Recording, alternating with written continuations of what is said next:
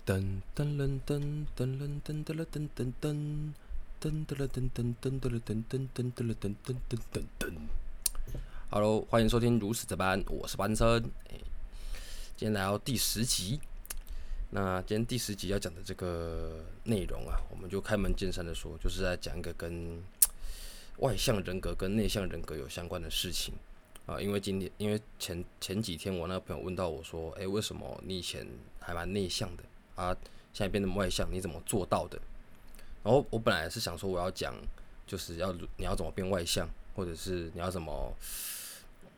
嗯，就是外向的人可能是要怎么样才可以去改变这件事情。可是我想一想，我觉得，因为我前面有录过几有有，昨天有录过几次，我后来就怎么讲都讲不好。那我就想说，因为其实性格这个东西，我觉得是还蛮看蛮看个人的，跟个人经历，就是我所表达出来的。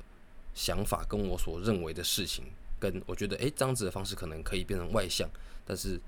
或者变比较活泼，变比较敢表达自己。我觉得这个可能还是得看个人啊，因为有些真的内向的人，他们就真的是很内向，他们真的是不愿意眼神接触，他们可能可能跟邻居刚出门，然后看到隔壁邻居要遛狗，然后就退一步，然后走回门后，这样子，然后等邻居走，他才往后面走掉，这样子。所以，我其实我我也没有立场去分享说，诶，你要怎么样才可以变成比较外向，然后怎么样会比较变得活泼啊？就是知道看个人。但是我觉得，因为我其实是从内向转到外向，就是我以前是比较闷骚，然后我以前不太喜欢跟陌生人讲话，我会害怕跟陌生人讲话，然后到现在我可以，呃，可能陌生人不想跟我讲话，我还跟我还跟陌生人讲话，所以我觉得。因为有些人他可能他是外向个性，他可能一辈子就都是都是很外向，他没有办法去懂这种可能比较内向或者是比较容易社恐的人在想什么啊。内向的人他们就觉得说，感觉这种社交牛逼症的人真的是比较靠近我，然后他们可能也会好奇说，为什么这个人可以这样子？都想说，哎，既然我都算是有经历过，那我就那我就想说，哎，让我来分享一下，呃，我的想法。那说到这边就会想要想说，哎，当初为什么会内向？就是啊，呃，其实我觉得当初会内向一部分原因是因为我比较自卑，然后就我小时候就胖嘛，就胖，然后嗯，不愿意跟他交流，然后你会害怕别人对你的想法，你会你会其实其实我觉得内向的人有一个很很很大的共通点，就是我所认识到的人，就是他们其实反而反而内向的人都反很在乎别人对自己的看法。就他可能不会想要去社交，他也不会想要跟你有交流，但是他会觉得他他会害怕说他今天做这件事情会不会你会怎么看他，然后很容易因此就是陷入那种钻牛角尖那种回圈，就觉得哎我做这样事情是不是不太好啊，或者是怎么样？但当然这个性格是不是不是说内向才有，就是外向人也会有，就是他可能会在意别人看法这这件事情，就是大家都会，但只是我觉得。我自己感觉下来了，我觉得内向的人其实都比较容易有这个情况，所以其实我觉得内向的人反而在心理上面会承受更多的压力，就会有一些心理压力在要自己在承受，因为他们因为他们不擅长跟别人表达自己的想法嘛，不擅长表现呃说出自己喜欢或不喜欢什么东西，所以很多东西就是他们接收到了这个讯息，他们只能自己承受在心里面。然后因为我之前。比较内向闷骚的时候，我会很容易，呃，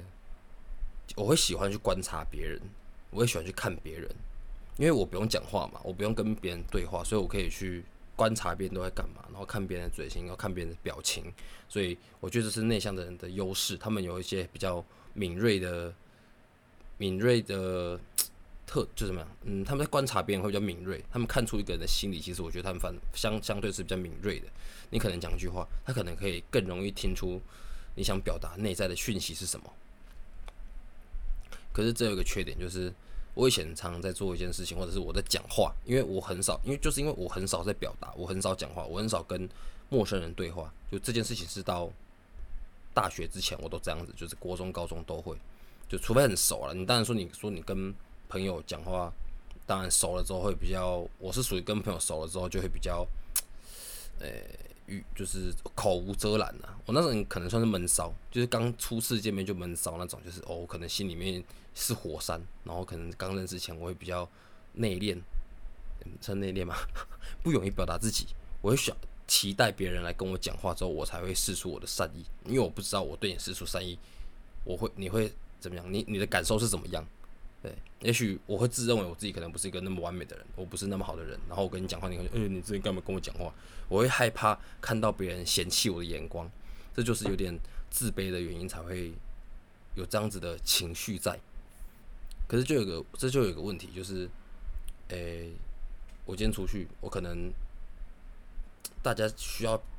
就是在一个活动里面，你可能在一个活动里面，你你不一定是全部都熟嘛，你可能校园活动还是什么社团活动。有人在问你意见的时候，你没办法，你会不敢表达自己的意见，所以就变成你只能随波逐流。就是今天多数决，或者是因为一个群体里面一定有比较外向的人，一定有那种比较敢表现自己的人嘛，他可能会讲出他的想法是什么，然后他会讲出对自己有利的事情吗？或者是他想他他希望整个群体往那边发展的那些言论？这时候你可能会心里面反驳吧，你会觉得哦，我不喜欢这样子，我可能觉得这样不好。可是你因为你你不敢讲，所以你就只能随波逐流，就他讲什么，就大家跟着这边走，你就变成那种，就变成羊群，你知道吗？就是有一定有个一定一定有个那种，就感觉好像别人都是牧羊人，我就是那种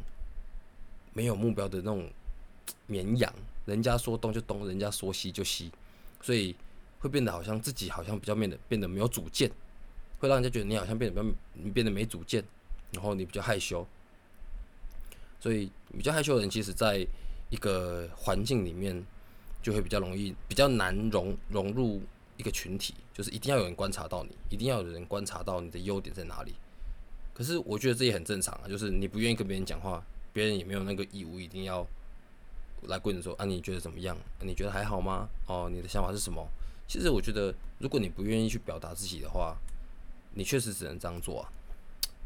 就是我那时候的想法。然后是到后来大学，我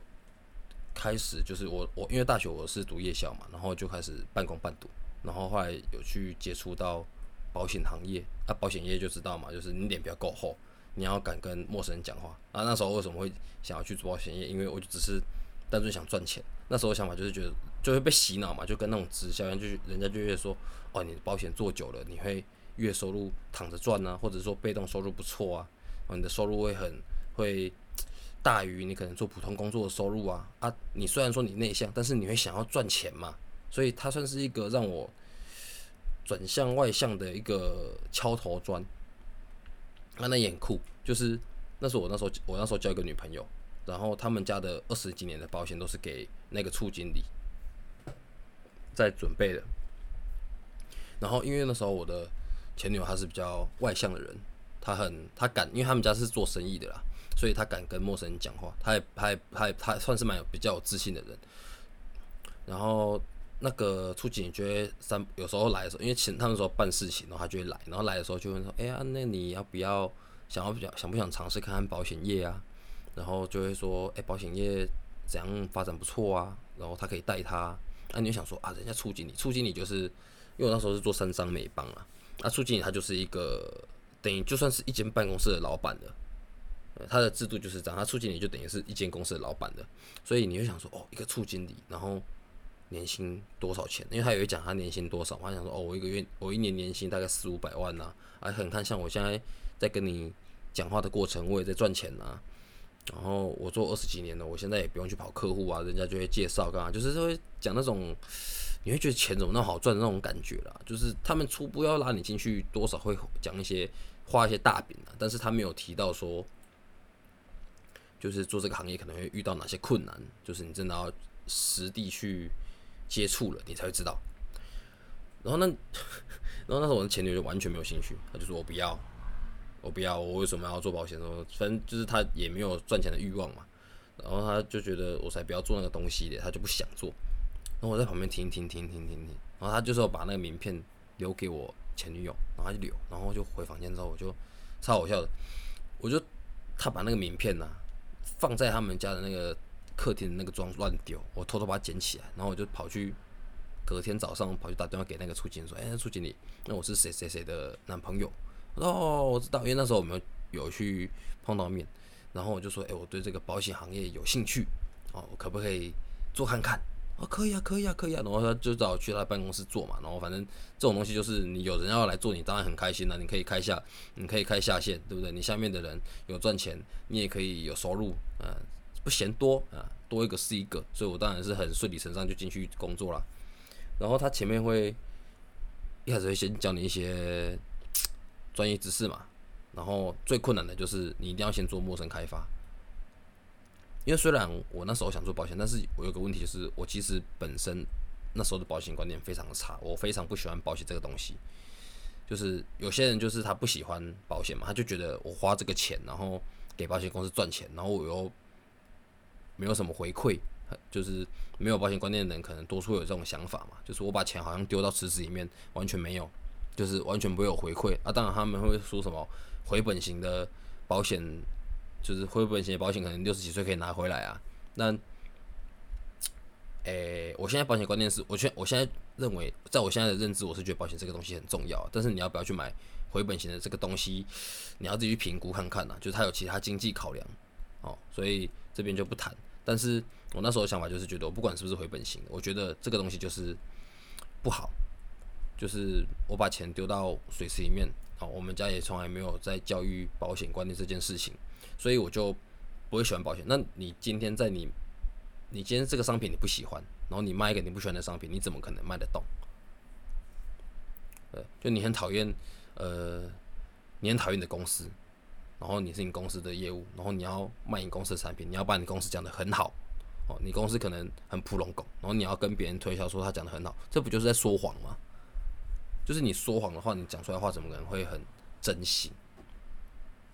然后就是，反正不管嘛，反正我那时候进去只是听了人家片面之词，觉得哦保险好像很好赚嘛，我就去嘛，然后就叫我去默开嘛。那保险一开始就是要叫你做那个问卷调查嘛。那我们当初一开始都以为说啊问卷问卷调查就是你做多了，然后你可以捞到一两个，事实上没有。后来想想，它就是增加你的脸皮厚度，因为你敢去跟人家做这件事情。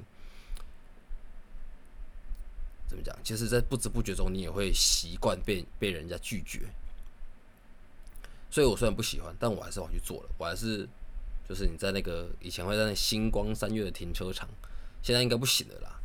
星光三月的停车场，或者是一些人群比较多的地方，你说哎，你可以帮我填个问卷吗？可以帮我填问卷吗？可以帮我填问卷吗？就跟那个什么 r o 卷啊什么的都一样，就是那边叫人家帮填问卷那样。而你被拒绝久，了，你就觉得好像也没啥。可是。当你去问人家说可不可以帮你做问卷的时候，一定会有一些比较好心的人，就会说哦好啊，帮你做一下，那有关系这样啊。当，当然他不一定是你，他不一定会成为你的客户啊。但是就是你会觉得你得到人家，你会发现哎，其实没有想象中的，你去陌生跟别人讲话的时候，其实没有你想象中那么困难。因为就是有这个世界上就是有外向的人，他们就是比较有比较容易施出善意。有些人防备心就是比较没那么重，他就觉得哦，反正你需要帮忙，那我就帮你，而且我也不会少块肉。然后在这个过程中，你可能还可以跟他聊聊天。然后我就发现，哎，我还蛮喜欢这种感觉的。就虽然说被拒绝的时候，你会觉得，哦，好烦哦。然后你会觉得，干，我还要再去问下一个人嘛？你可能看到这个人，然后他可能看起来脸就不好惹，你会想说，我要不要去问他？你会害怕，你会害怕被拒绝。就我就觉得多数是害怕被拒绝，这就是内向。我我我本身内向最大的问题，我怕我我怕我展现我的善意的时候会被别人拒绝。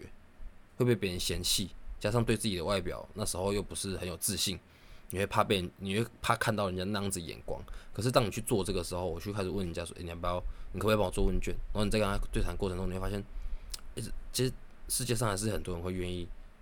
跟你讲一些真话，然后对你施出他的善意，然后感觉：“诶，你好好加油啊！”然后你加油啊，什么不错啊，干嘛？那后面有开始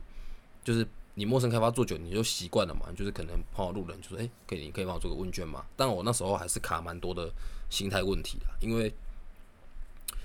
就一个大一大二的学生，我觉得我可能也那时候也心态也不是那么的，就也没有人带，因为你是真的自己自己一个人到那个定点，然后去跟人家问。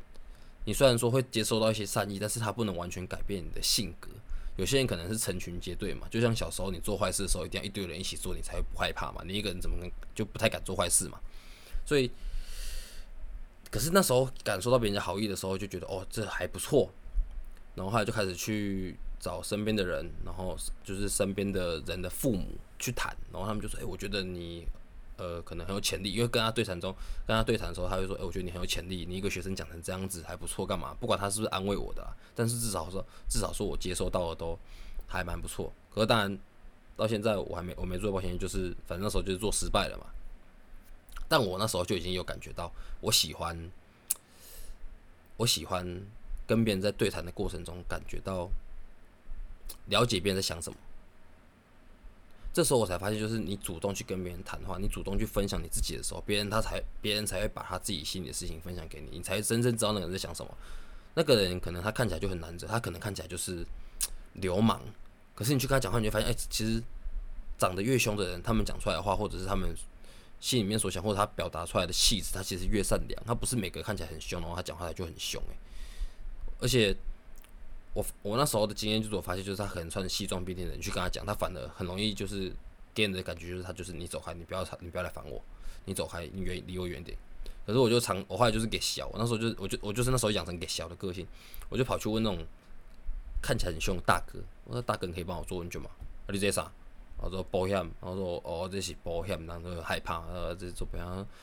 哦，这保险哦，来来来来，那问啥？我帮我帮你处理一下。然后就是反正帮你填问卷，然后阿丽奈也准备做保险，他还反过来问我，你知道吗？就是我会觉得他们看到，他们可能在这个社会上看的更多吧，所以我就觉得，哎，干这样还蛮不错，这感觉真棒。然后后来就是反正没做了嘛，然后到大学之后，就中间就是一样做回一些比较不会接触人群的工作。然后到这个大学毕快毕业的时候，就开始会跟朋友出去喝酒嘛，学坏了就开始会出去喝酒、唱歌，有的没有的。然后你喝酒的时候，我就在我真正第一次喝开的时候，我才发现一件事情，就是我有多么喜欢跟就是跟别人接触，我有多么喜欢跟别人聊天。可是这个是奠定在我已经感受过别人的善意的情况下。那我喝酒之后，就是你喝酒之后，你就会放开嘛？因为人家说你喝酒之后，你脑袋麻痹，它只会让你做出你本来平常就想做的事情，就是它不会让你做出你平常不会做事情，而且它只是抑制你理性的那一个层面，对不对？你的前额叶会被麻痹，所以你会做出你平常在控制自己的事情。所以我喝酒第一次之后，我开始跟别人聊天，然后跟陌生人聊天，然后我也是有印象，就是我们去。阿曼喝酒，就跟那时候的同事去阿曼喝酒，喝一喝，喝一喝，然后我就在那个台下那边给那个那那时候那天是平日去，然后没有什么人，然后我们就在那个舞台旁边，然后他上面的人就是唱歌唱的很深情嘛，很投入，然后就场场场下完全没有人，完全没有人在鼓掌干嘛，就大家在那边看，可他唱的很深情，然后就是你在台上表演的人就需要一点回馈。所以那时候他唱完之后就，哎，我就在，我就在那拍手，一直拍手。就他每唱完一句我就拍手，他唱一句就拍手。哎，我也喝开了嘛，因为我就会喝得很开心，我开心就会想做什么就做什么。所以我就想，哦，这样我开心，我也想要别人开心。所以他就唱完之后我就拍手，我就拍拍。然后他后来唱唱啊，唱到一半的时候唱到告告白气球，那时候周杰伦的告白气球刚出，他直接拿麦克风来给我唱，我吓到哎。我想说，我唱歌这么难听，不是我那时候喝酒已经不管他了，你知道吗？也没有喝醉，就是很开心。然后他拿过来，我就嘟着我的嘴巴，我就开始唱，唱唱之后唱完之后，然后就唱完之后拿回去，然后台下其他人就开始鼓掌，哎，然后你就感觉到这么好玩哦！看，原来原来原来外向是这么好玩的一件事情吗？就是你表现自己是一件这么好玩的事情吗？所以在那那一次之后，我就是渐渐的我会呃开始愿意跟别人讲话。然后我不会害怕跟别人讲话，可是那时候也没有全部，因为还是还没有完全出社会，然后碰到的人也还不够多。可是就是这样一段一段一段过来，然后到后来开始出社会，就大学真的毕业了嘛，然后开始做工作，开始做什么外送平台的业务啊，你要去拜访商家，然后你要跟商家去分析你的专业啊。那个专业吗？好像也没有，反正就是你要去讲一下你知道的事情，然后去分析给他们，然后再销售这些东西，销售产品的过程，就是你在说服过程同同时，然后你想办法帮对方赚到钱。就我更喜欢的是，我今天做业务，然后我可能在卖这东西，但是我卖的这个东西，我我是可以帮你赚到钱的，或者是可以解决你的问题的。然后他们的那种回馈，你也会觉得很快乐。就我不是抱着说我就知道赚钱的心情，跟大学那时候做保险不一样。就是我抱着是我要帮你解决问题的那种心情，在帮他们做的时候，你会觉得你好像在做一件对的事情，然后你做对的事情做久了，你所获得的那些回馈都会变成一些正能量。我觉得那正能量真的对自己的对对于我这个变成活泼或者是比较外向性格，真的是有很大的改变。就因为你主动跟别人讲话，然后你就会觉得，然后人家就会在给就会回回回答你嘛，然后就哎，谢谢你啊，你你做这个这样，你推销这个东西呀，然后你帮我解决什么问题呀，然后做久了嘛，你就会开始愿意跟别人聊天呢啊，因为你要做业务，你一定要敢跟陌生人讲话，所以我开始就是变成到路上就是哦，我觉得那个这个人蛮有趣的，我就走过去跟他，我就过走过去跟他讲话，超怪的。我我现在我现在有时候出去玩，我看到那个路人，然后他可能那个东西手上东西我觉得蛮好吃，我甚至说，哎，我说兄弟，你那个是哪边买的？然后有些那种可能比较内向的人，他们就会啊看碰到怪人的那种脸，但是我就很拍谁，但是你就想知道，就是你现在已经不会有所顾忌，哇，那真的是件很爽的事情。可是我觉得变外向之后有一个。呃，怎么说？就是有一个重点嘛，也不说重点，就是我有一个自己啦，自己喜欢做的事情，就是因为我后来会喜欢开始找朋友出来一起玩，就是找很多各种不同的朋友出来，在一个场合，在一个派对，就是聊天干嘛的啊？我朋友里面一定也是有那种可能比较内向，他就是跟我熟的，但是他跟别人不熟，他不愿意跟别人聊天，那我就看到当年比较内向的我啊，那时候的我就是我其实喜欢跟大家交朋友。哦，但所以我的不是说单纯说我是那种你不要跟我当朋友，你不要来烦我那种，我是喜欢跟跟别人交朋友，但是我又不愿意，我又不敢主动跟别人讲话的那一种人。然后我看到那种的时候，我知道我这些人就是我会去观察嘛。我看到这些人，他们其实是想要跟别人讲话，他想要想要融入这个团体的时候，我会主动去跟这个人讲话，然后我会尝试把这个人带进这个团体里面，就这是我喜欢做的事情。因为他想交朋友嘛，那我们就只是推他一把。对这是我现在平常出去玩会做的事情但是也也是有碰过那种，就是有些就是他就很客气，你知道吗？他就也，嗯，没错，他就是你去，他就他就是想融入这个团体，然后当你跟他说，哎，来啊，大家一起吃饭呐，他说啊，不用不用不用不用，没关系。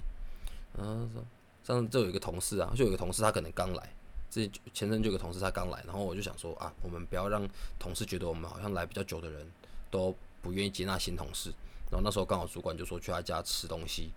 然后就是 休闲休闲这样，然后他就刚来，好像才来没几天吧，然后我们就去的时候，我们就吃叫那个披萨，然后那边有那个麻将桌啊，有的没有的，我就说哎来啊，吃披萨啊，不用不用不用不用，没关系没关系，我说哦，我说你干嘛不吃？他说哦，他他就说他不吃，他说他不吃披萨，我说哦，好像不吃披萨就算了，然后。他旁边，然后他们就开始在那边打牌嘛，打一打，打一打，就说：“